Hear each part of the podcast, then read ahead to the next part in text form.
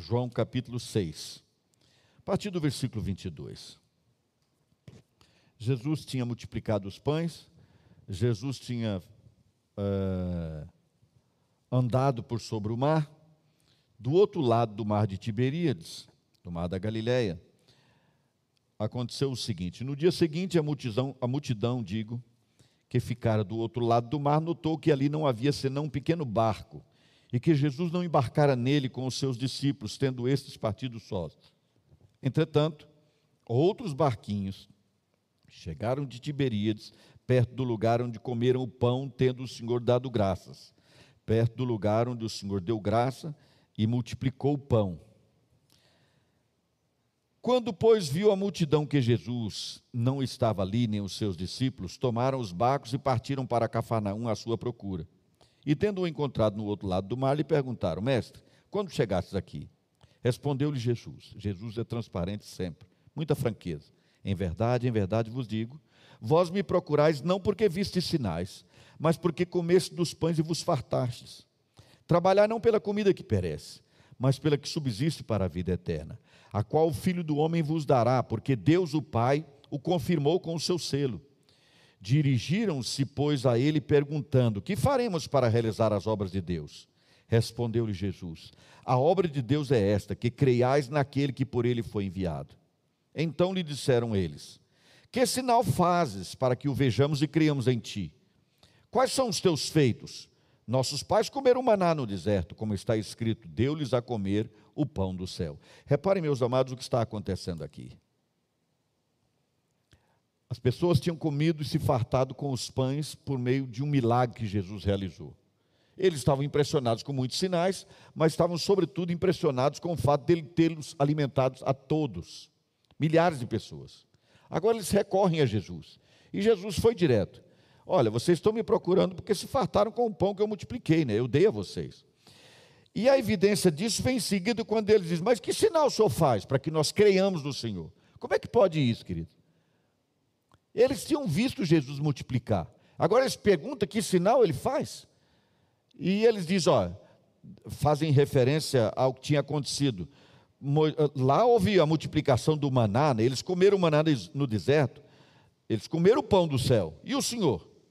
Ontem nós comemos o pão, mas acabou. O maná voltava todo dia. E agora, o que, é que o senhor tem para nós? Faz aí um sinal para que a gente creia. Se Jesus dissesse assim, a partir de hoje a panela não esvazia mais, vocês vão voltar para casa e a panela estará sempre cheia, então agora eles creriam em Jesus. Mas o que, que o Senhor diz? Replicou-lhe Jesus: Em verdade, em verdade vos digo, não foi Moisés quem vos deu o pão do céu. O verdadeiro pão do céu é meu Pai quem vos dá, não é Moisés, é Deus.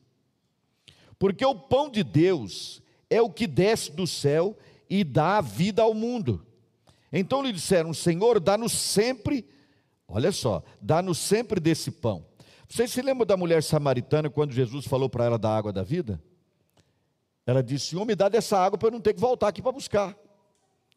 E aqui Jesus diz: fala, apresenta e diz que o Pai é que dá o verdadeiro pão da vida. Ele diz: Senhor, dá-nos sempre desse pão. Não é a vida apenas, mas renova isso, dá esse pão para a gente o tempo todo. Como isso se parece com a nossa geração dois mil anos depois, queridos? Impressionante. Dá-nos sempre desse pão, declarou-lhes, pois, Jesus: Eu sou o pão da vida. O que vem a mim jamais terá fome, e o que crê em mim jamais terá sede. Porém, eu já vos disse que, embora me tenhas visto, não credes. Todo aquele que o Pai me dá, esse virá a mim. E o que vem a mim, de modo nenhum o lançarei fora, porque eu desci do céu, não para fazer a, a minha própria vontade, e sim a vontade daquele que me enviou. E a vontade de quem me enviou é esta: que nenhum eu perca de todos que me deu, pelo contrário, eu o ressuscitarei no último dia. De fato, a vontade de meu Pai é que todo homem que vira o filho, o filho e nele crê, tenha a vida eterna e eu ressuscitarei no último dia. Jesus disse assim: Eu sou o pão da vida. Sabe o que nós fazemos com isso hoje? Nós comemoramos, nós celebramos.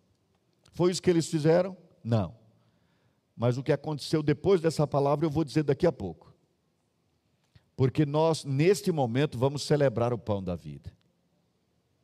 Se eles estranharam isso, se eles esperavam que Jesus enchesse a dispensa deles, nós, por outro lado, dizemos: Pai, muito obrigado, porque na tua misericórdia o Senhor nos deu compreensão e entendimento de que a vida do Senhor Jesus está em nós. O pão que desceu do céu é o nosso alimento diário, queridos. Jesus é o nosso alimento diário.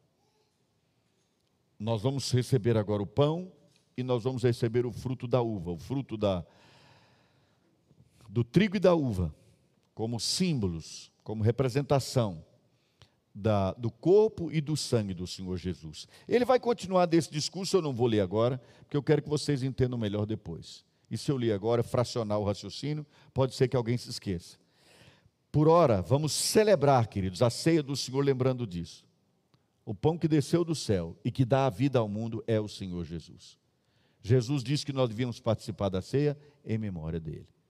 E o apóstolo Paulo diz que devem participar da ceia aqueles que têm discernimento do corpo de Cristo, que têm a compreensão do que é ser igreja de Jesus. Se você é igreja de Jesus e tem esse entendimento com absoluta clareza, e já recebeu esse sinal exterior do batismo, você é convidado a participar conosco dessa ceia. Se ainda não o fez, nós o estimulamos a fazê-lo. Fazer o quê? Batizar-se, tornar-se membro da comunidade, fazer parte dela para que você possa também cear conosco, será o que será para nós uma grande alegria. Amém, queridos? Nesse momento, então, eu peço aos diáconos, já devem estar preparados para isso, por favor, alguém dá um sinal a eles lá. Obrigado, queridos, que possam vir à frente. Eles vão calçar as suas luvas e vão e virão à frente e vão servir vocês onde vocês estão, queridos. Você que já ceiou conosco sabe que nós temos um frascozinho onde temos tanto vinho quanto o pão. E quem veio na ceia pela manhã? Porque hoje nós tivemos um maravilhoso café da manhã. Maravilhoso, estava simplesmente uma delícia. Amém, queridos? Quem esteve aqui no café da manhã achou maravilhoso. Concorda comigo? Diga amém. Foi ótimo, foi uma bênção, queridos. Foi realmente muito bom.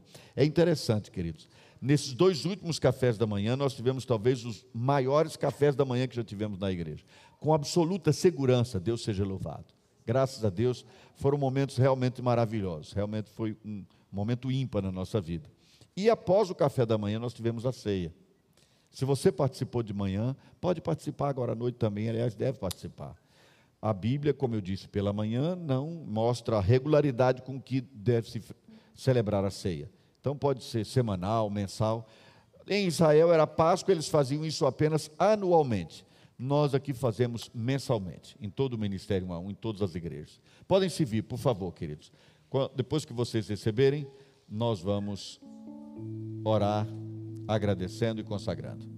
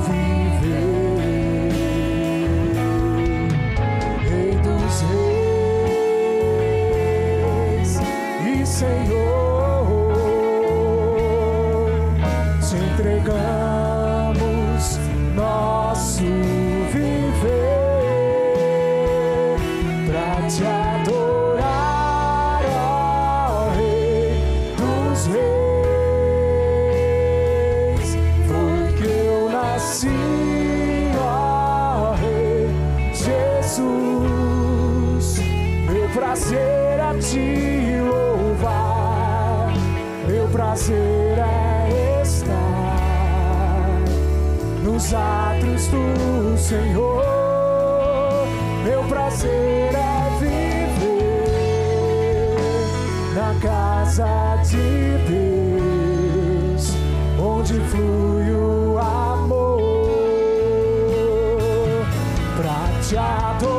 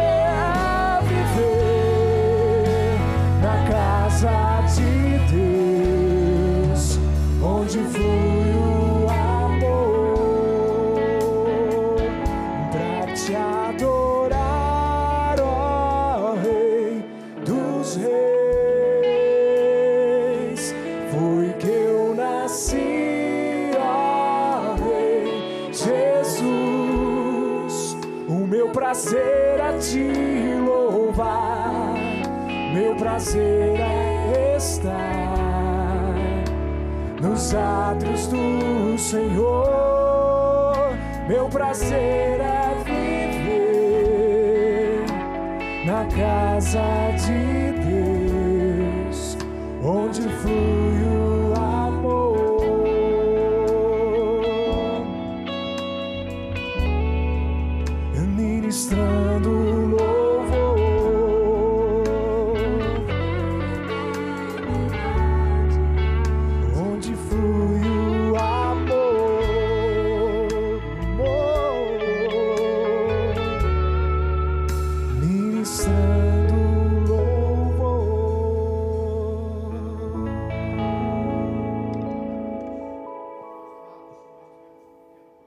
com a distribuição dos elementos, porque me parece que em alguns não estava também o pãozinho, não é? Alguém aí pode se identificar dizendo se recebeu só um dos elementos ou os dois? Está tudo certo para todo mundo? Tudo corrigidinho, acertado? Ok. Obrigado, querido. Pãozinho está vindo ali para quem recebeu só o vinho.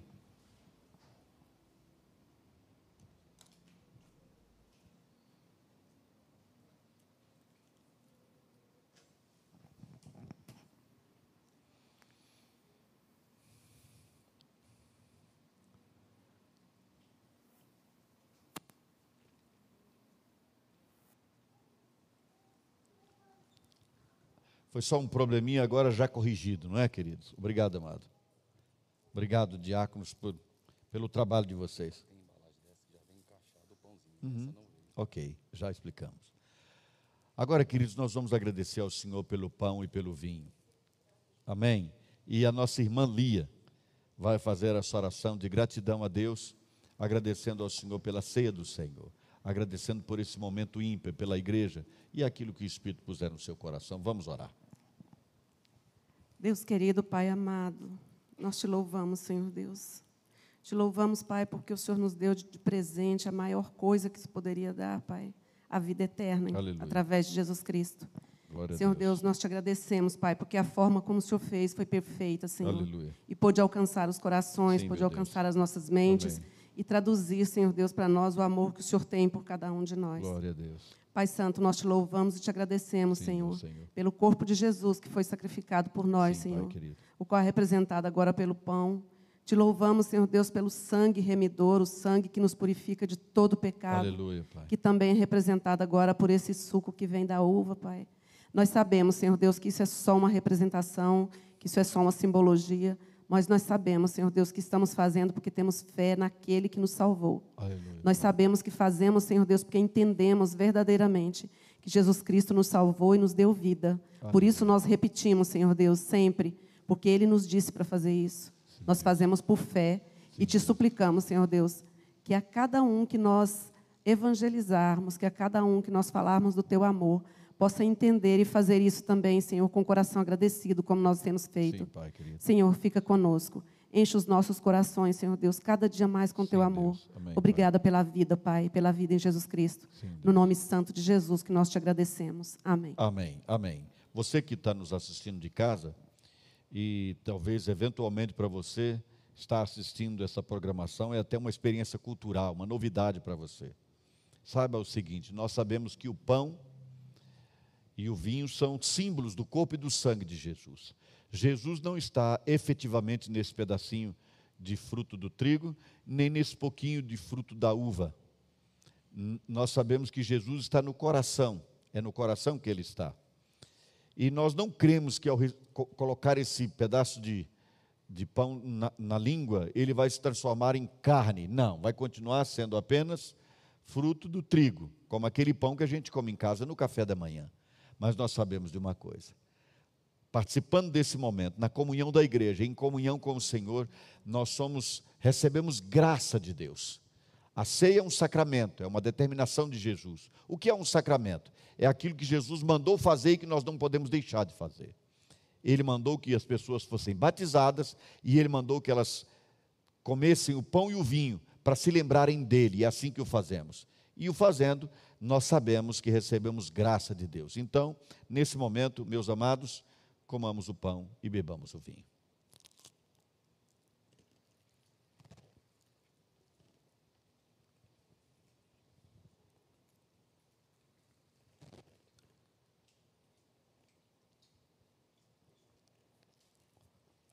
Deus maravilhoso. Festivamente nós celebramos esse momento.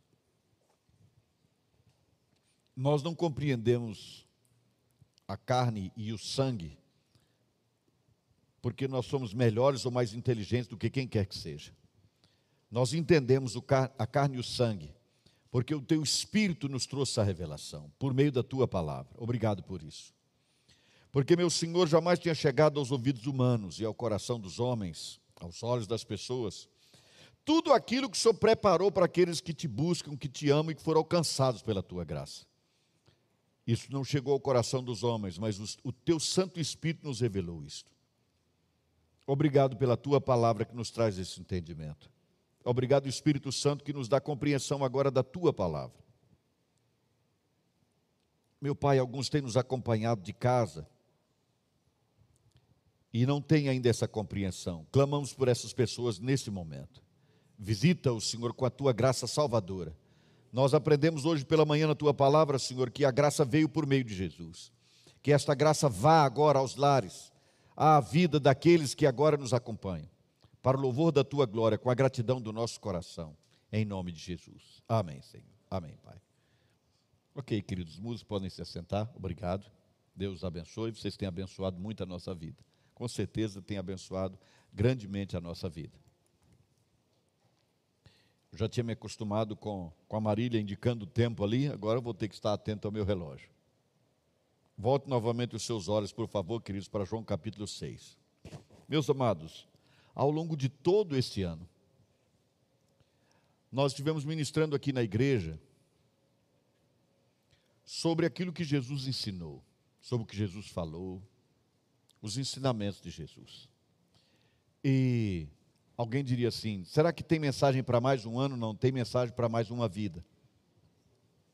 Porque tudo aquilo que Jesus ensinou, amados, a cada dia nós temos uma realidade circunstancial, histórica, única. Então, a cada momento, nós precisamos rever os ensinos de Jesus, para que eles sejam aplicados no nosso cotidiano. Mas eu tenho que dar algum tipo de fecho a essa palavra da minha parte nesse ano, apenas da minha parte. E eu faço aqui a partir desse texto. Tá bem, queridos? Voltem de novo os seus olhos para João capítulo 6, agora versículo 41. Eu terminei a leitura antes da, da ceia, no versículo 40.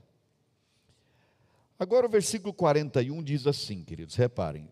Houve aquela situação que Jesus discutiu com eles sobre Moisés, que deu o pão, não deu, etc.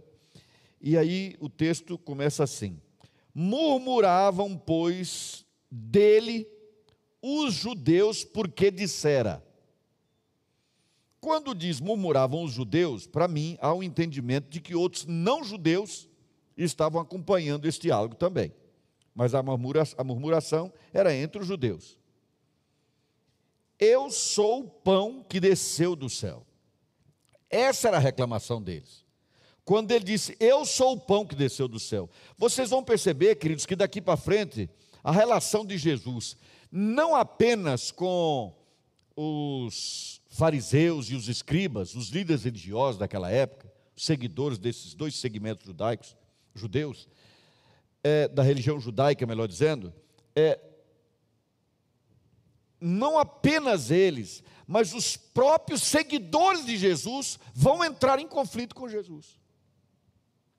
E por que vão entrar em conflito com Jesus? Porque até agora, queridos, eles olhavam para Jesus como aquele que levanta o filho da viúva que estava morto, aquele que andou por sobre a água, aquele que multiplicou os pães, sobretudo essa questão da multiplicação dos pães está aqui muito presente. Mas agora Jesus Cristo vem e afirma uma loucura para eles: Eu sou o pão que desceu do céu. Eles conheciam a história do maná e estavam impressionados com aquele sinal de Jesus multiplicando os pães. Mas agora há uma implicação muito maior. Se ele é o pão que desceu do céu, o que eu tenho com isso? Como é que isso vai resultar? Aí o discurso de Jesus continua assim. Reparem, queridos, o que vai acontecer. E diziam, aqui de novo, é, eles estão falando, não Jesus, e diziam: Não é este Jesus o filho de José? Acaso não lhe conhecemos o pai e a mãe? Na hora de comer o pão na multiplicação, ninguém disse isso. Ah, mas nós vamos comer esse pão? Quem é esse aí? Esse é só o filho de José e Maria? Não. Quando está me, me, me beneficiando, então tudo bem, eu nem discuto, eu não questiono. Eu não vou elocubrar teologicamente o que quer que seja, porque eu estou sendo favorecido. Como, pois, agora diz desci do céu? Essa é a questão. Respondeu-lhe Jesus: Não murmureis entre vós. E aí, Jesus, agora, queridos, vai à ferida, vai ao ponto, porque eles se achavam, né? Eles se achavam, eles eram os herdeiros, eles eram os filhos de Abraão. E agora vem esse aí, filho de José e de Maria, dizer que ele desceu do céu, isso é demais. Aí Jesus diz assim: olha, ninguém pode vir a mim se o Pai que me enviou não o trouxer, e eu o ressuscitarei no último dia. Aqui Jesus dá o primeiro, é, o primeiro sinal daquele que vai, vai ser ressuscitado por ele no último dia. E prime, a primeira característica é: essa pessoa foi enviada a Jesus pelo próprio Deus. Eu vou reprisar esse versículo, queridos.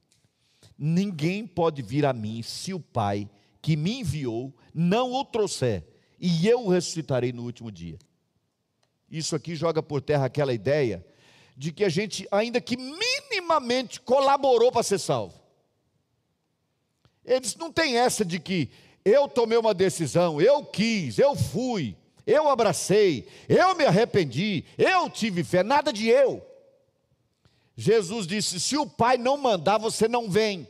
Só vem a mim se o Pai mandar. Então vocês estão se achando aí, era mais ou menos o que ele estaria dizendo, naturalmente colocando numa linguagem coloquial. Vocês estão se achando aí, porque são descendentes de Abraão, e agora estão discutindo que não posso ser, não posso ter vindo do céu. Vocês são meus seguidores e agora questionam isso? Pois bem, vocês só virão a mim, e dentre vocês só virá a mim aquele que o Pai decidir que virá. Você não vem a mim porque você escolheu, porque você quer, porque você é grande, porque você é importante, não. Virá a mim aquele que o Pai mandar. E ele continua: E serão todos ensinados por Deus. Como está escrito nos profetas: E serão todos ensinados por Deus. Portanto, todo aquele que da parte do Pai tem ouvido e aprendido, esse vem a mim da parte do Pai. Ouvir todo mundo podia ouvir. Aprender, entender, queridos, só aqueles que o Pai dava entendimento. Não que alguém tenha visto o Pai, salvo aquele que vem de Deus, este o tem visto. Em verdade, em verdade vos digo: quem crê em mim tem a vida eterna. Aqui é segunda. Primeiro o Pai manda, depois que o Pai manda é preciso crer. Por isso que diz assim: quem crer será salvo. Sim, mas só vai crer quem o Pai mandar para ir a Jesus. Então o Pai manda, e depois que ele manda, a pessoa vai crer. Quem crer será salvo, é o que diz a palavra. E aqui está escrito isso. Então ele vai crer e ele será salvo, porque ele terá a vida eterna. Quem crer em mim tem a vida eterna. Não é nem para o futuro, tem, tem a vida eterna. Eu sou o pão da vida, fantástico. Jesus, queridos, não retrocede. Jesus não foge ao diálogo ele não se recusa a dialogar com eles, mas ele não arreda um milímetro de quem ele é e do que ele ensina. É muito importante entender isso, queridos. Havia uma controvérsia, uma multidão estava discordando dele. Vocês vão ver que praticamente todos, todos os que estavam ali discordaram. A despeito de saber que quase todos os que estavam ali iriam discordar, iriam abandoná-lo, Jesus não retrocedeu e ele reprisou: eu sou o pão da vida. Ponto. Vocês podem até achar esquisito que eu, sendo filho de José, filho de Maria, vivendo aqui entre vocês, meus irmãos, minhas irmãs, vocês conhecem a minha família, mas eu sou o pão da vida. Eu estou dizendo isso, queridos, porque o Evangelho, naturalmente, queridos, tem que ser contextualizado para que todas as pessoas entendam. É muito diferente você pregar o Evangelho lá na roça para uma pessoa que viveu aquela vida simples lá da roça, ou para uma pessoa de uma grande cidade que nasceu nela e viveu nela a vida toda. Naturalmente há uma contextualização, mas o evangelho não muda, ele é o que é, Jesus é quem é, acabou. Ele não muda isso. Mesmo tendo discordância, nesse caso aqui, vocês vão perceber que a discordância é plena. Quase todo mundo deixou Jesus a partir desse dia, mas ele insistiu: Eu sou o pão da vida. Vocês gostam de ouvir isso? Acharam ruim porque eu falei? Pois eu vou dizer de novo: Eu sou o pão da vida. Era mais ou menos isso que ele estava dizendo. Eu não estou tentando ser legal para vocês, era mais ou menos o que ele estava dizendo: Eu sou o pão da vida. E ele insiste: Vossos pais comeram mesmo maná no deserto e morreram. Aí é que está. Realmente houve um maná que foi trazido por meio de, de Moisés os pais de vocês comeram esse maná e morreram. Este é o pão que desce do céu para que todo o que dele comer não pereça. Eu sou o pão vivo que desceu do céu. Se alguém dele comer, viverá eternamente. E o pão que eu darei pela vida do mundo é a minha carne. Agora então Jesus falou a loucura total para eles. Primeiro ele diz: Eu sou o pão do céu. Depois daquele pão lá que vocês comeram, todo mundo morreu. Agora, quem comer desse pão aqui, que é a minha carne, viverá eternamente. Não morrerá mais. Porque ele já tinha dito: Eu o ressuscitarei no último dia. E eu quero lembrar a vocês que, que um dos segmentos da religião judaica não acreditava em ressurreição, nem na ressurreição. Quanto mais num, numa pessoa de uma cidade humilde, pequena daquela, de uma família totalmente comum, agora dizer: Eu vim do céu, sou o pão do céu, e a minha carne é que alimenta vocês para a vida eterna. Isso parecia loucura. Aí você diz assim: como é que isso pode parecer uma loucura para eles? Sabe como? Da mesma forma que pareceria uma loucura para nós se nós não tivéssemos a palavra de Deus. Vocês imaginem. Nós não temos a Bíblia, não temos a palavra de Deus. E de uma hora para outra aparece alguém e diz assim: lá em Israel, numa cidade simples, de uma família muito simples, nasceu um menino, se tornou adolescente, homem morreu, ressuscitou. Ele é Deus e ele dá a vida. Queridos, nós acreditamos nisso porque nós acreditamos na palavra de Deus. Então, você que nos acompanha de casa, fique sabendo disso. Se você quer conhecer Jesus, não é na comunidade evangélica que você vai conhecer Jesus. Você vai conhecer Jesus na palavra de Deus. É o que está revelado aqui, é o que está escrito aqui. Porque isso seria estranho para nós também, irmãos. Imaginem isso.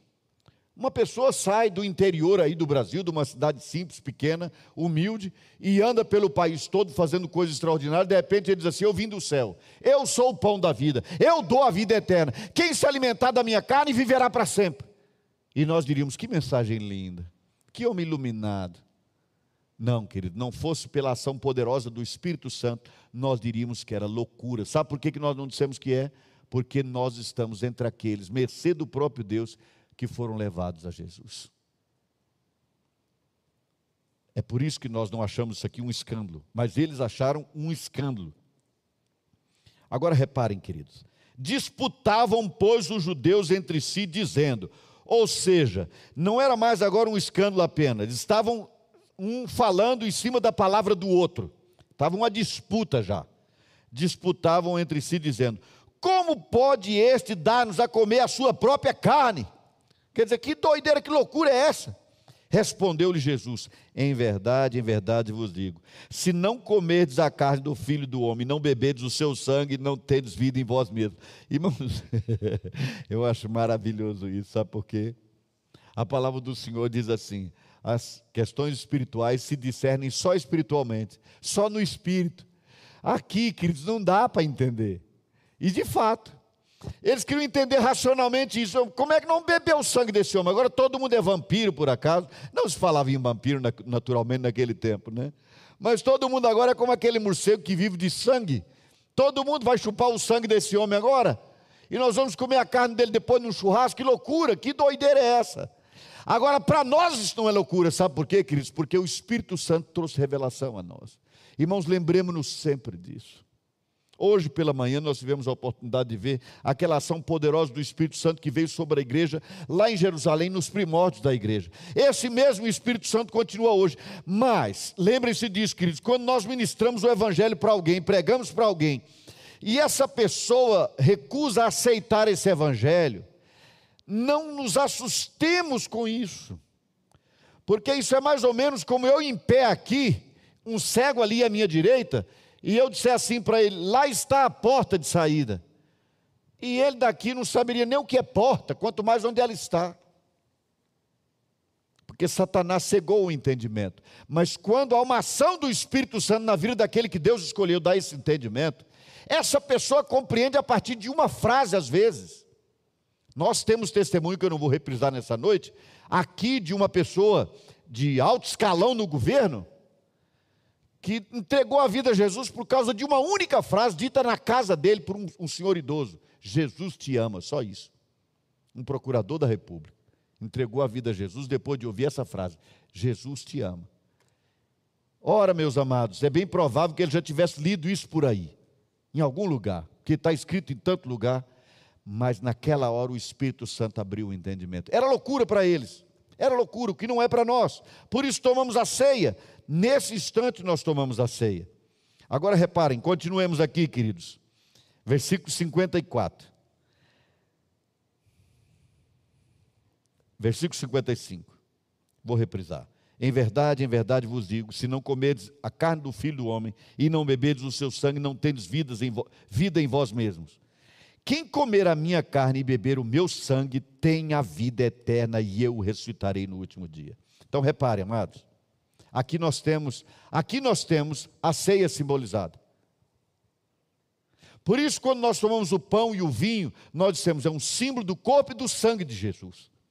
Porque ele diz: o Pai vai enviar, você vai crer e espiritualmente é como se você se alimentasse de mim.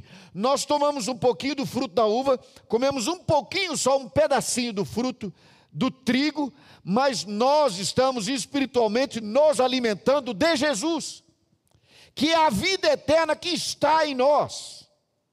E nós só confirmamos isso quando participamos da ceia. Pois a minha carne é verdadeira comida e o meu sangue é verdadeira bebida. Quem comer a minha carne e beber o meu sangue permanece em mim e eu nele. Assim como o Pai vive, o Pai, digo, assim como o Pai que vive me enviou, igualmente eu, envi, eu vivo pelo Pai. Também quem de mim se alimenta, por mim viverá. Vou reprisar, desculpem, queridos. Assim como o Pai que vive me enviou, e igualmente eu vivo pelo Pai, também quem de mim se alimenta, por mim viverá. Este é o pão que desceu do céu, em nada semelhante àquele que vossos pais comeram, e contudo morreram.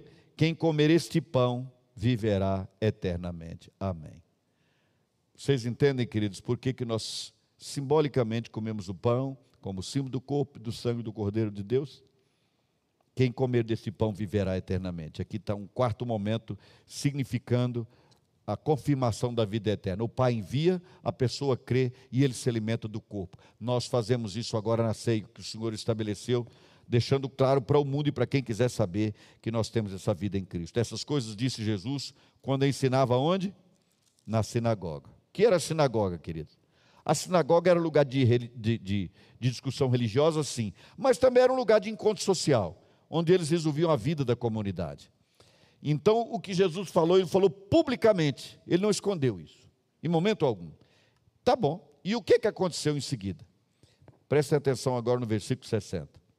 Muitos, muitos dos estranhos, dos judeus, dos fariseus e tal, não, dos seus discípulos, tendo ouvido tais palavras, disseram: Duro é este discurso, quem o pode ouvir? Já tinham se esquecido do milagre da multiplicação dos pães, e vocês deixaram para trás. Esses seguidores de Jesus agora não tinham mais pão para comer. E Jesus sabia que o interesse deles era aquele. Vocês se lembram como eu li antes da ceia? Quando eles procuraram Jesus, Senhor, onde é que o Senhor andava? Eles, vocês não me, estão me procurando por minha causa, não. Estão procurando por causa do pão que comeram e se fartaram. E agora já comeram, Jesus vem com esse discurso duro, ele disse, não, quem é que pode ouvir uma conversa dessa? Irmãos, não foram os estranhos que disseram isso. Foram pessoas que vinham seguindo Jesus há muito tempo e tinham ouvido as suas palavras. Mas Jesus, sabendo por si mesmo que eles murmuravam a respeito das suas palavras, interpelou-os: Isso vos escandaliza? Que será, pois, se vides o filho do homem subir para o lugar onde primeiro estava? Jesus não amolece, querido ele não retrocede. Agora a situação fica pior. Ele disse: Eu vim de lá. Vocês estão escandalizados porque eu falei que vim de lá, que eu sou o pão da vida? Escandalizados vocês vão ficar na hora que me vi subindo, porque eu vou voltar para lá. É isso que ele estava dizendo. Aí que vocês vão ver. O susto vai ser nessa hora. O espírito é o que vivifica, a carne para nada aproveita. As palavras que eu vos tenho dito são espírito e são vida. Contudo, presta atenção no que ele diz aqui, queridos. Contudo, há descrentes entre vós. Interessante isso, queridos. Aqui diz que são os discípulos de Jesus, os que seguiam Jesus.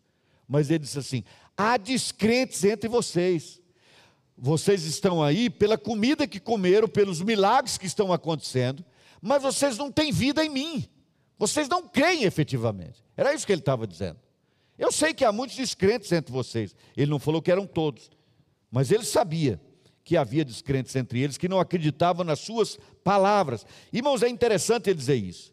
Ele diz assim: que não acredita no milagre que eu fiz, não acredita no poder que eu tenho, não, não acredita nas palavras que eu disse. Nós não cremos em Jesus, queridos, porque Ele paga as nossas contas, cura as nossas doenças, resolve os nossos problemas familiares.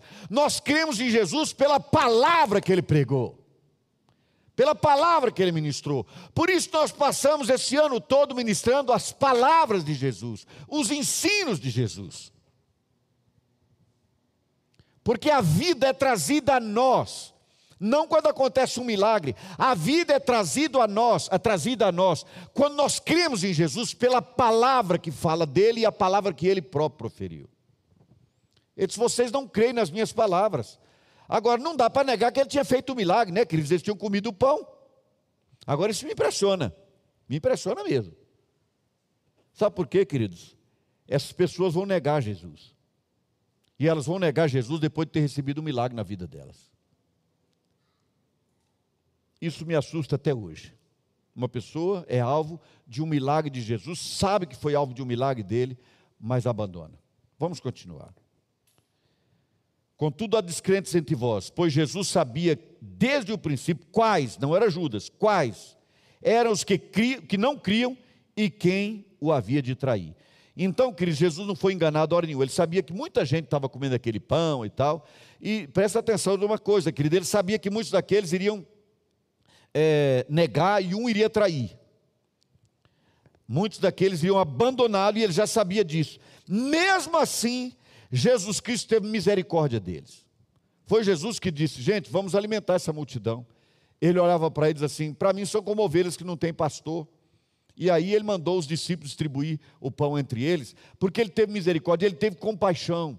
Não quer dizer que Jesus abomine, que ele, é, o coração dele está fechado para aquelas pessoas que não creem. Não é isso. Pelo contrário, ele as acudiu na hora que elas precisavam, operou milagre na vida delas. Mas, queridos, o próprio Jesus disse algo mais ou menos assim: é melhor que você tenha uma perna só e vá para o céu do que com as duas vá para o inferno. Então, se você tem um problema não resolvido, um milagre aguardado que não aconteceu, uma eventual cura, por exemplo, é melhor você continuar doente, mas ficar em Cristo para a vida eterna, do que ser curado e se afastar dele. É isso que a palavra do Senhor ensina para a gente. Há descrentes, um vai trair e prosseguiu por, essa, por causa disto, é que vos tenho dito: ninguém poderá vir a mim se pelo Pai não lhe for concedido. É uma permissão de Deus, queridos não é determinação humana.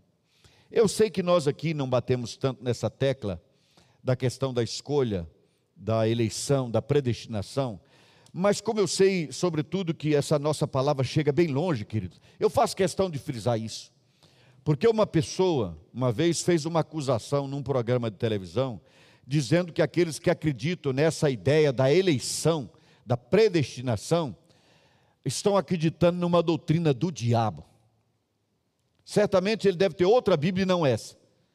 Porque nessa Bíblia aqui diz que só vai a Deus, só vai a Jesus aqueles que o Pai conceder a graça, aqueles que o Pai permitir ir. Não vou entrar no mérito dessa questão, mas eu estou dizendo que essa é uma afirmação da palavra de Deus, não é minha. Ok, mas agora eu cheguei ao ponto. Tudo isso era um preâmbulo para uma mensagem ligeira que eu quero deixar para vocês, queridos. Olha aqui o versículo 66. À vista disso, muitos dos seus discípulos, muitos dos seus discípulos o abandonaram. O que, que nós temos aqui, queridos? Abandono. E já não andavam com ele. A primeira reação à palavra de Jesus, quando a palavra é a palavra que Jesus disse, não aquela que a gente quer ouvir, não aquela que faz carícia no nosso ego, a reação de alguns é abandonar é deixar. E nesse caso aqui não foram alguns, foram muitos. E eu diria o seguinte, queridos: eu tenho a impressão que nós podemos afirmar categoricamente que a situação perdura até hoje. Até hoje. O evangelho que atrai as pessoas para as igrejas, muito, aos milhares e aos milhões nesse país, é um evangelho de prosperidade, tudo vai dar certo na sua vida, seus problemas serão resolvidos. Se você caminhar no sal grosso, então você está salvo de tudo que é problema na vida. Leva um pedaço de pão desse para casa e a sua dispensa terá fartura. E assim vai. Os fetiches, eles inventam um a cada semana. E as pessoas vão aos milhares. Mas eu já disse a vocês que uma vez perguntei a uma senhora que estava numa dessas igrejas há 17 anos. Eu disse: O que, que o pastor te ensinou? Ela disse: Eu nunca faltei uma semana. O que, que você aprendeu da Bíblia lá? Ela disse: Lá a gente não estuda a Bíblia. Uma outra pessoa que ouve as nossas mensagens, que são multiplicadas aí por bondade de pessoas que as ouvem, aos milhares e em vários lugares. Uma dessas pessoas é de uma igreja dessa. E ela então se voltou para quem controla lá o grupo e disse assim: Esse pastor só fica falando em Bíblia. Aqui na nossa igreja nós gostamos de ver é o poder de Deus. Ele é um espírita. E ele respondeu para ela assim: O grupo é meu, não está gostando, sai. Um espírita disse isso a ela. Imagina uma situação dessa, queridos, em que um espírita pega a, palavra que eu estou pregando e multiplica. E uma pessoa que está na igreja há anos, diz assim: ficar falando de Bíblia, nós queremos ver poder de Deus. O que essa pessoa quer ver é milagre, é o que eles queriam ver. Quando viram o milagre, saíram atrás de Jesus procurando para saber onde estava. Mas Jesus agora não operou milagre, agora ele, ele disse: Eu sou o pão da vida, eu desci do céu, eu vou voltar para o Pai, vocês vão ficar escandalizados, é lá nessa ocasião, porque é isso que vai acontecer. Alguns simplesmente o abandonaram, mas não foram todos que o abandonaram. Eu vou fazer uma leitura longa agora, porque eu vou chegar para uma palavra mais ao final. Diz assim: Então perguntou Jesus aos doze: Porventura quereis também vós outros retirar-vos? Replicou-lhe Simão Pedro: Senhor, para quem iremos? Tu tens as palavras da vida eterna, e nós temos crido e conhecido que tu és o Santo de Deus. Replicou-lhe Jesus: Não vos escolhi eu em número de doze, contudo um de vós é diabo. Referia-se ele a Judas, filho de Simão Iscariotes, porque era quem estava para traí-lo, sendo um dos doze. Aqui, queridos, nós temos um outro grupo, né? Aqueles que fazem uma opção pela, pelo afastamento, mas pior do que o afastamento, pela deterioração. Esse homem andou com Jesus, ele experimentou o que Jesus fez, mas mais do que isso, ele ouviu tudo que Jesus ensinou mas o evangelho deteriorou no coração dele a partir daquele momento. Vocês vão perceber que daqui para frente, o que vai acontecer é a traição lá ao final. Mas há uma coisa que me chama a atenção. Primeiro, Jesus diz: Ele é diabo. Você sabe o que significa a palavra diabo nesse caso aqui, queridos? Caluniador, aquele que inventa mentiras para acusar alguém. Satanás é o nosso acusador diante de Deus. Mas ele faz isso com calúnias, com mentiras, com inverdades, com meias verdades e inverdades porque uma meia-verdade, como dizem, é uma mentira inteira. Ele é diabo. Mas para que alguém não pudesse pensar que Judas era apenas um ser celestial fantasiado de gente, o texto dá o nome do pai dele. Ele tinha pai, tinha mãe, tinha família. Era gente de fato.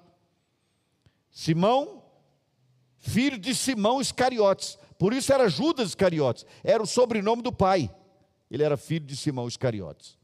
Porque alguém pode pensar assim, não, aquele foi um demônio que veio. Não, era gente como você e eu, queridos. Veja, um grupo abandona Jesus, um permanece para caluniar Jesus. Tanto é assim que ele entregou Jesus aos soldados, ele foi preso e eles ficaram procurando uma acusação. Não tinha nada de concreto para acusar Jesus. Nada de concreto. Era uma calúnia. Que calúnia foi dito por esse diabo, a gente não sabe. Não sabemos a calúnia que ele, que ele trouxe, mas ele era um caluniador.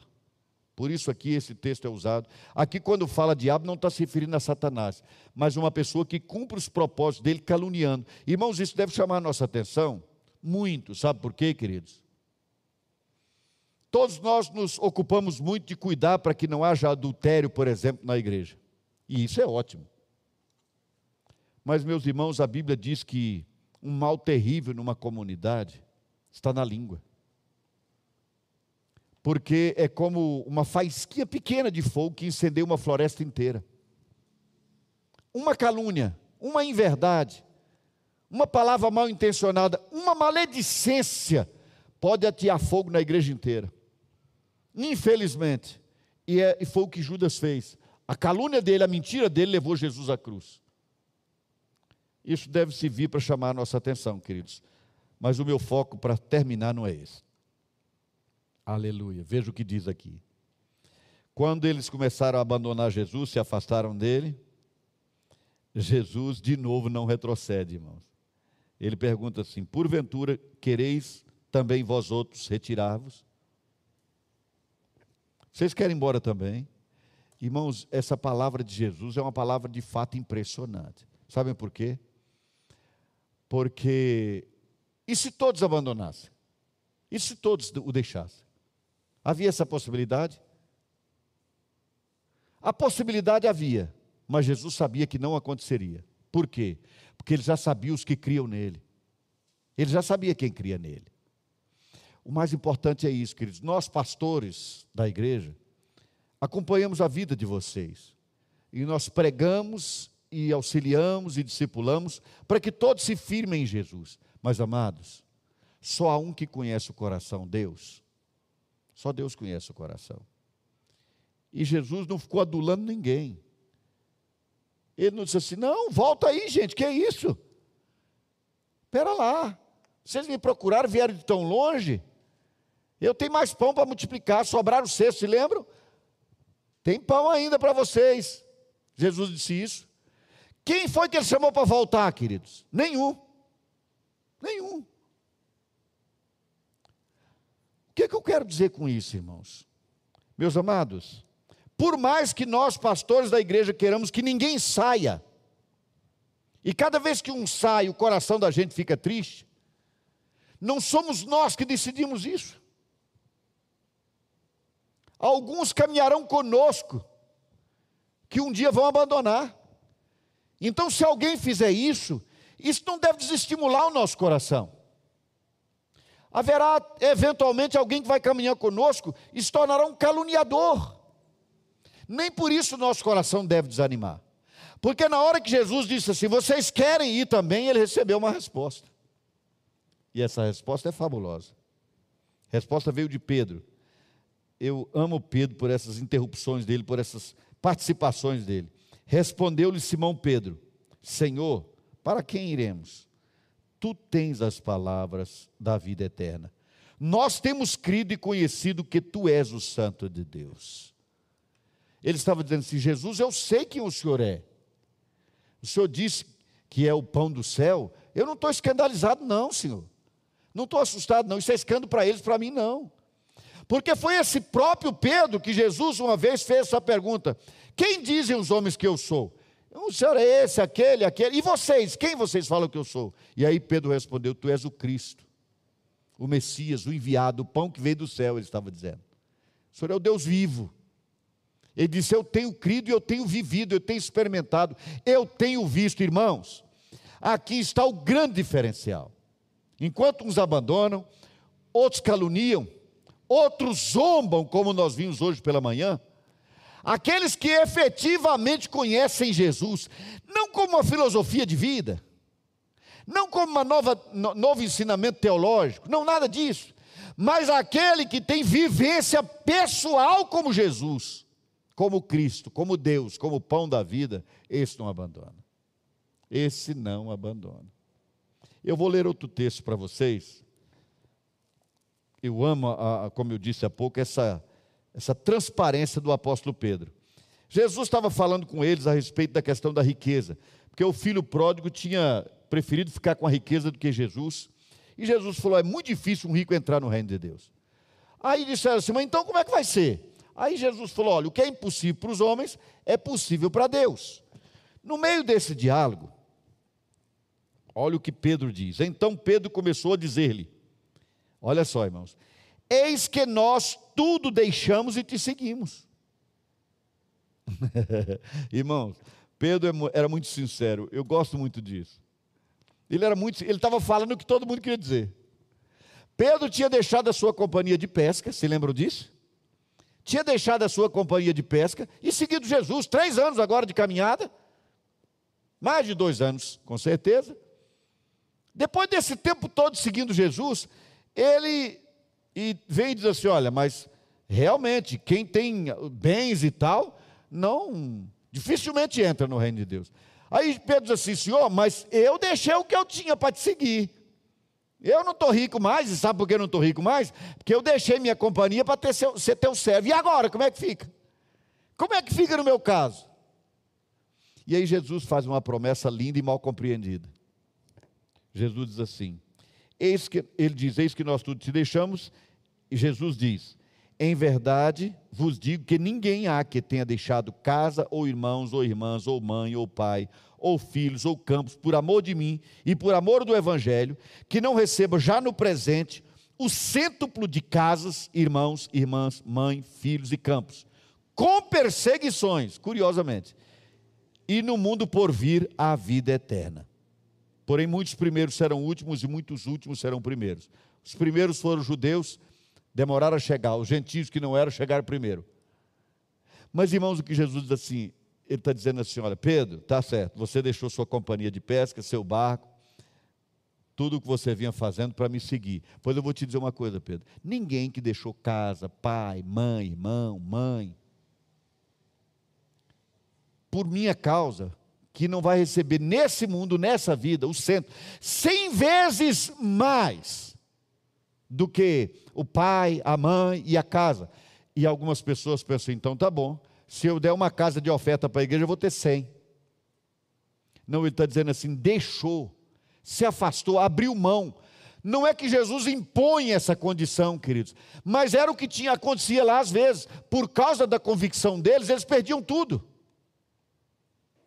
Perdiam até a vida nesse mundo para ganhar a eterna. Foi o caso de alguns discípulos de Jesus que morreram por causa desse evangelho.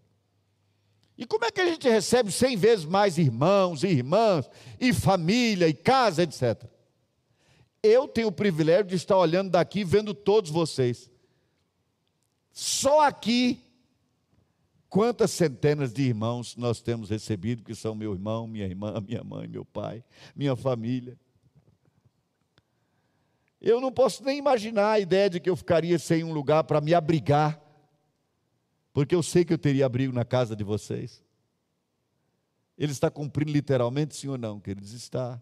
Mas infelizmente as pessoas pensam que Jesus está prometendo que todo mundo vai ficar rico da riqueza desse mundo. Irmãos, se Jesus prometesse a riqueza desse mundo, ele empobreceria o que ele realmente veio trazer a vida eterna. Porque você pode morar na melhor casa, ter uma família enorme, que todo mundo se reúne no fim do ano, fazendo festa e se alegrando mas a vida é fugaz. A vida é como a erva no telhado, queridos. De manhã nasce, à tarde já murchou, secou e morreu. É tudo muito rápido, muito rápido. É interessante isso. A vida passa depressa, queridos. Muito depressa. A vida passa tão depressa que há um dito entre nós que diz assim: na hora do perigo eu vi a minha vida inteira passando na frente dos meus olhos.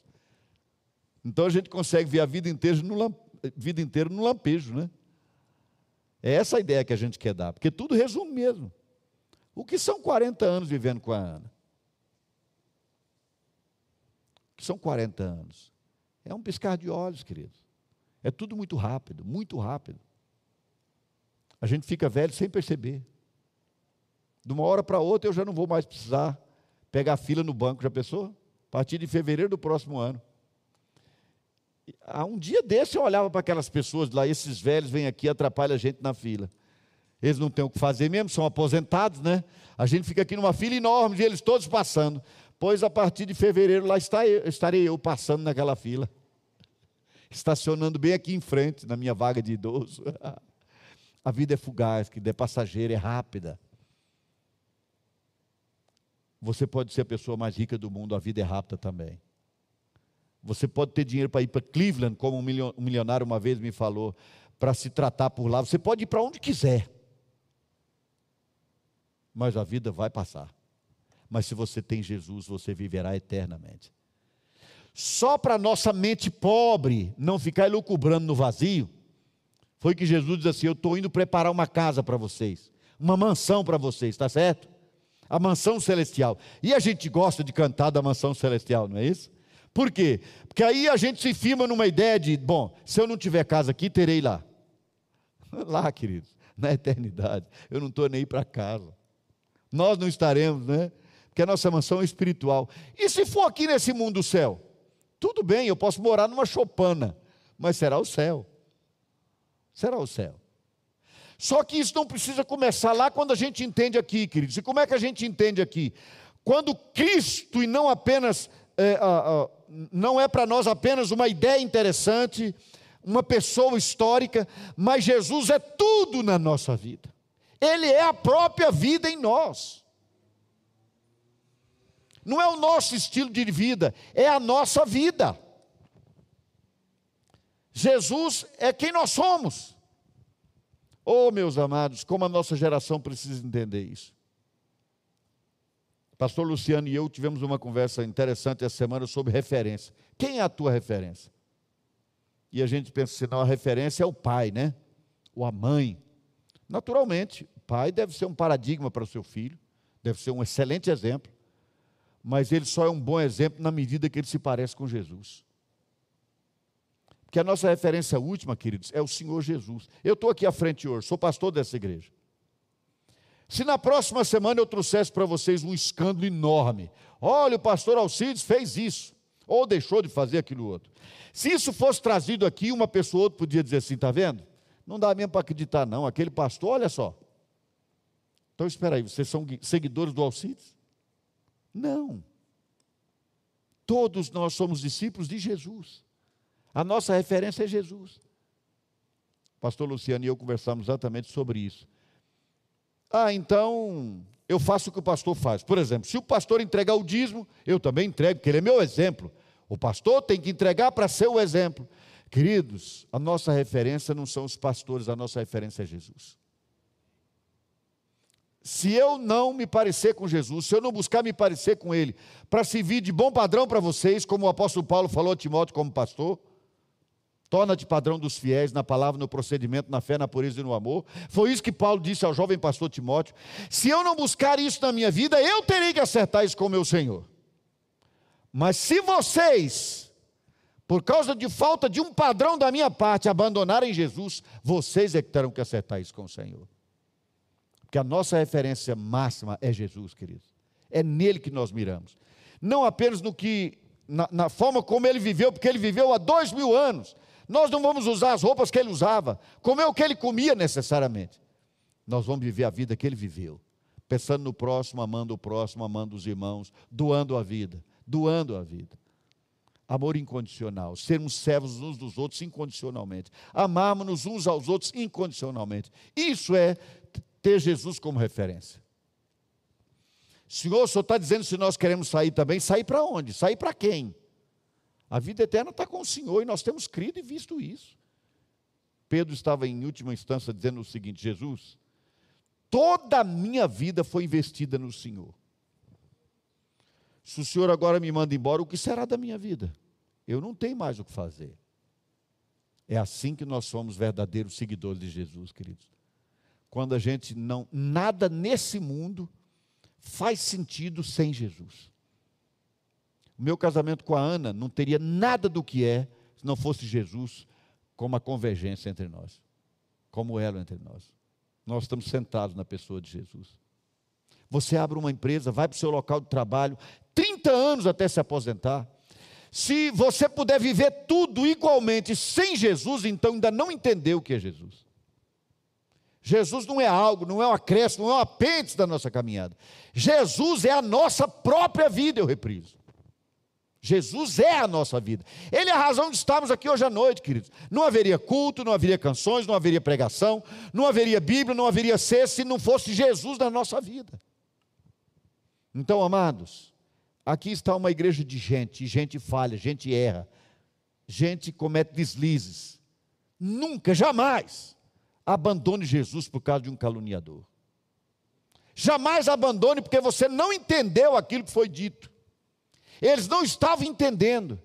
Jamais abandone por qualquer motivo, porque você só é parte desta comunidade efetivamente se Jesus for a sua vida. Porque esta comunidade é a comunidade daqueles que foram selados pelo Espírito Santo, aqueles cuja vida está alicerçada na vida de Jesus. Compreenderam isso, queridos? Entendem isso? Porque, meus irmãos, uma coisa que está acontecendo muito na nossa geração, disfarçadamente, é as pessoas abandonarem a igreja, como esses muitos aqui abandonaram, e aí começa a procurar motivos, amarrar e com corda, né? Não, eu saí porque lá tinha um irmão que fez isso, uma irmã que falou aquilo, o pastor que ensinou aquilo outro, e outro dia ele disse aquilo. Você pode até não continuar sob a liderança dessa pessoa, mas abandonar Jesus você não pode. E você não abandonando a Jesus, você não vai abandonar a igreja dele pode abandonar um grupo com o qual você seguia. Porque a liderança que estava ali era uma liderança equivocada, de não pastores, de mercenários, eventualmente, mas você não pode deixar nem Jesus, nem a igreja dele. Quem é de Jesus está na sua igreja. Aí você diz assim, mas então para ser de Jesus tem que estar na igreja evangélica, pastor? Eu disse, quem é de Jesus está na igreja dele. E igreja é assembleia, é comunidade, não existe a igreja do eu sozinho, a igreja do eu e Deus. Não existe. É preciso estarmos juntos, queridos, é preciso sermos igreja, igreja. Essa pandemia, a doença que eu passei e até agora testemunhei no começo que estou sofrendo com ela, por causa dela, melhor dizendo, é muito séria e grave, mas ela nunca me assustou. Nem, nem depois de eu ter quase morrido. Não me assustou o quanto me assusta a possibilidade de algumas pessoas esfriarem na fé por medo dessa doença. Vão a todos os lugares, menos a igreja. Como eu disse hoje de manhã, muitos dentro, em breve estarão na praia sem máscara, só de short. Muitos estarão só de short na praia. E não coberto do pé à cabeça como nós temos andado. Mas à igreja não vão. Nem eventualmente. E qual é o álibi para isso? A peste. O estrago dessa peste vai ser muito mais do que as mortes de pessoas queridas que nós conhecemos de perto, porque alguns vão morrer. Só que há uma coisa, o que eu vou dizer agora parece duro, queridos, mas é verdade. Com Covid ou sem Covid, um dia eu vou morrer. Isso é certo para todo mundo, inevitável. E o inevitável é inevitável. Nós lamentamos quando chega a morte, seja por Covid ou qualquer outra enfermidade. É sempre triste, nós não tomamos a forma da morte. Nós não nos conformamos com a morte, é verdade. Agora, queridos, nós já sabemos das consequências econômicas. E eu espero em Deus que nós não nos entristeçamos com as consequências de- de- espirituais por causa do afastamento de pessoas, de pessoas que esfriem na fé. É como um braseiro, as brasas estão próximas umas às outras. Se uma brasa se isolar durante o churrasco e a carne pingar só nela, ela vai se apagar e apagada ficará. Se ela estiver próxima às outras brasas e a- aquele líquido da carne pingar aqui, ela se apaga momentaneamente, mas ela se reacende pelas outras que são próximas. Isso acontece conosco o tempo todo, queridos, o tempo todo. Na minha própria vida. Quantas vezes me sentindo assim fraco, desanimado, eu me aproximei dos novos na fé. Eu já dei essa dica para vocês. Está desanimado, está sem jeito? Chega perto de um que foi alcançado por Jesus há pouco tempo. Não há Covid no mundo que o faça afastar-se de Deus e nem dos irmãos e das irmãs. Ele quer continuar aprendendo, quer estudar, quer alimento. A palavra é vida, vida. A carne é morte, mas a palavra é vida. Foi Jesus que ensinou isso. Eu acabei de ler. Nós precisamos dessa palavra uns com os outros, queridos. Eu estou finalizando a minha palavra nesse ano, aqui. E finalizo com um apelo a você que está aqui, a vocês que estão em casa, quer sejam dessa igreja aqui ou não. Queridos, não se afastem, não se afastem. Eu vou dar um sinal triste do afastamento. É quando eu vejo, confiro, que na hora do culto ao vivo aqui, online, tem gente mandando mensagem pelo celular. E como é que a gente sabe? Porque a gente é de tantos grupos, né? Basta olhar o horário que a mensagem foi mandada. A pessoa não só não está vindo, ela está aproveitando o tempo para conversar durante o, o culto. E diz: Não, transmita o culto para ele chegar à minha casa. Eu vou participar do culto em casa, sim, mandando mensagem, recebendo mensagem, rindo. Amados, vamos tomar cuidado e entender o que está acontecendo no nosso tempo, para não esfriarmos na fé. Porque quando se escandalizaram, uns foram embora, um caluniou, mas um grupo fiel permaneceu. Que nós sejamos incluídos nesse grupo. Amém, queridos? Que nós estejamos entre esses que não abandonam por nada, em nome de Jesus. Amém? Vamos orar? Vamos encerrar o culto dessa noite? Sim. É, nós ainda teremos uma reunião do conselho amanhã, queridos, mas eu quis saber da Michelle se nós tínhamos um grande número de pessoas para participar do Nova Unção. E ela já confirmou que temos. Então, queridos, eu acredito que não há motivo nenhum para não termos o nova unção no próximo ano. Ah, a questão do feriado e tal, nós vamos ajustar isso. Vamos ajustar. Mas amanhã à noite é que o conselho vai se reunir e nós vamos efetivamente bater o martelo sobre isso aí. Tá certo, irmãos? Definir essa questão.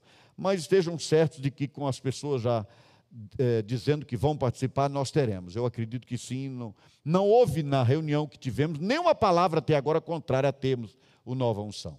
O conselho da igreja não deu nenhuma palavra negativa até esse momento. Então não será agora que nós já temos muita gente inscrita ou disposta a participar. Queridos, é, há algum risco de irem para lá? Sim. Há até um risco de contaminação? Sim. Como é que eu posso afirmar que não? Mas há o risco também de você ficar em casa e cair um avião na sua casa e te matar enquanto nós estamos lá. Porque viver é um risco. Viver é um risco. Ah, mas esse risco, pastor, é muito maior. Queridos, com todo respeito a pessoas como você, Lia, e eu que já sofremos com essa Covid, não sei se é esse Covid ou essa Covid, e não estou muito interessado também se é macho ou fêmea, isso sei que é uma praga. Com todo respeito, irmãos, a verdade cristalina, dados da ONU, numa certa faixa etária, a gripe comum, influenza, mata mais do que essa peste. Mas infelizmente virou essa loucura no mundo. Essa loucura. Várias pessoas dessa igreja contraíram essa doença e estão aqui, e estão em casa, estão bem. Só hoje à noite aqui, quantos passaram pela Covid-19? Olha só, quanta gente já passou dos que estão aqui hoje à noite. Deus seja louvado, nenhum contraiu essa doença aqui na igreja. E vou dizer mais: hoje eu almocei, tive a honra de almoçar com o presbítero João e Marília, além do meu filho e minha norinha. Eles estão aqui desde quando começou. Interessante, né? Desde quando começou. O João já fez o teste várias vezes, né, João? Marília também já fez. Porque oh, tinha alguém, teve outro. E aí lá no trabalho eles obrigam que faça o teste. Irmãos, vai passar por isso quem o Senhor entende que vai passar. Quem o Senhor entender que não, não vai passar. Nós precisamos confiar nisso, queridos. Nem por isso nós vamos andar sem máscara. Já banhei as mãos hoje umas três ou quatro vezes de álcool. Sempre que estou fora de casa eu faço isso. No carro nós temos. E vou continuar fazendo. Mas quis o Senhor que eu passasse. E eu passei. E se eu tivesse morrido? Estaria com Jesus na glória. Porque um dia eu estarei com Ele lá. Será com um novo Covid ou sem Covid, mas eu estarei lá. Graças ao bom Deus. Então, queridos, a gente tem que tomar todo o cuidado, mas não podemos ser vencidos pelo medo. Isso é que não pode. De jeito nenhum. De jeito nenhum. A doença é grave. Mas vamos lá para a casa do pastor Nilo.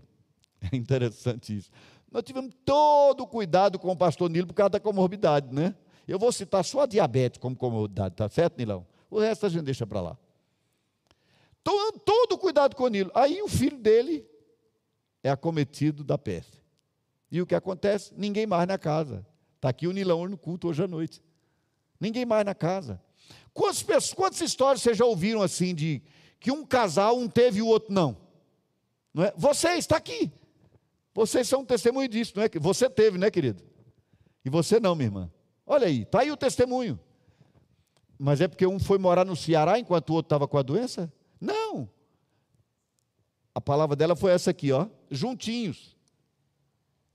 Irmãos, nós conhecemos pouco dessa doença, mas ela já causou muito mais medo do que devia ter causado até agora. Tomem todo o cuidado, sejam precavidos, mas não se afastem de Deus, da obra de Deus, da igreja do Senhor por causa dessa peste. Porque senão você vai adoecer espiritualmente, o que é muito pior. Muito pior. Amém, queridos?